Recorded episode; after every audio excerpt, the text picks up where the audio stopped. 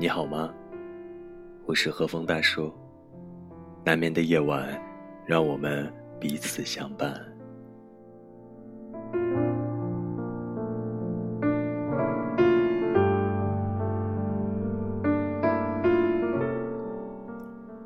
今天继续和大家分享上海复旦大学哲学博士陈果老师的书《好的孤独》。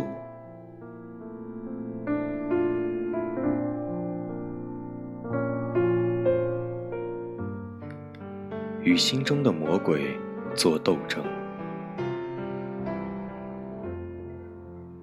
还记得当年我刚进大学，初入哲学领域，从学长那里听到了这样一个小故事：哲学家深受皇帝欣赏，而画家心生嫉妒，对此愤愤不平，一直伺机报复。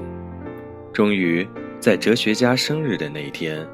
皇帝为他举办了盛大的生日宴会。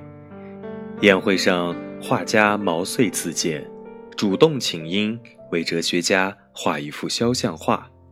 哲学家欣然同意，但是心怀怨恨的画家出于泄愤，将哲学家画得奇丑不堪，并把肖像画示于众人，试图以此当众羞辱哲学家。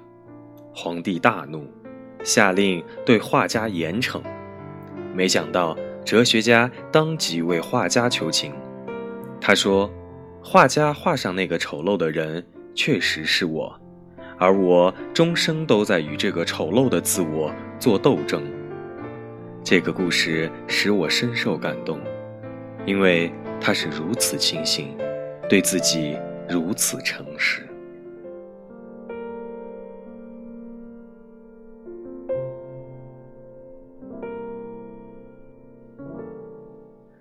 自我完善有一个不可或缺的前提：看清真实的自己。那应当是一个完整的自己，既包括美好善良的我，也包括此一时彼一时心存邪念、灵魂丑陋的我。就像一朵真实而完整的小花，有其绽放时的绚烂，也必有其凋零时的衰败。那个真实而完整的月亮，有其光明的一面，也有其阴暗面。每一个我也是一样。若没有自我的阴暗面，我们何须自我完善？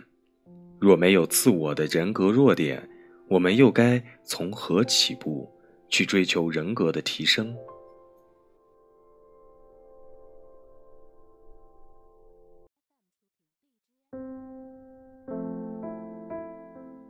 正像奥地利作家斯蒂芬·茨威格在一本记述荷尔德林、克莱斯勒和尼采这三位最杰出的诗人、作家和哲人的传记中所写的那样，他们的天赋异禀、超凡脱俗，来自于他们一生坚持不懈地与自身的魔鬼做斗争。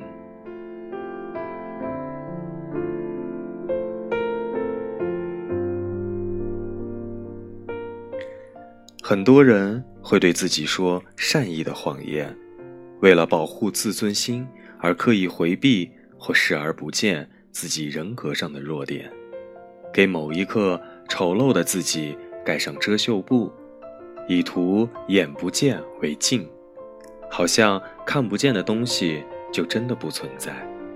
我们理所当然的以为那是对自己的真诚和善待，殊不知。这绝不是一个自爱者对自己的真诚与善待，只是一个内心软弱的自恋者对自己的麻醉与毒害。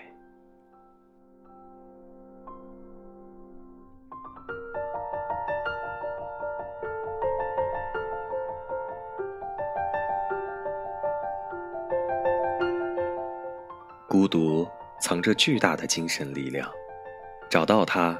你就可以脱胎换骨。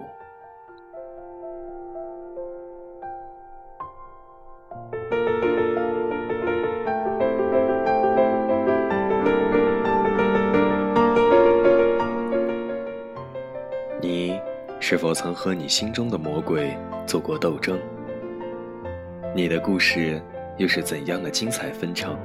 在评论区留言，或者添加大叔的微信，分享你的故事，还有生活感悟。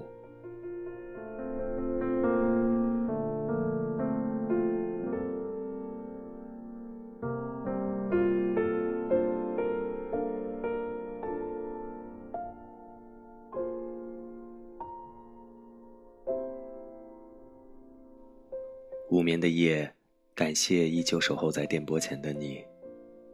我们明天见。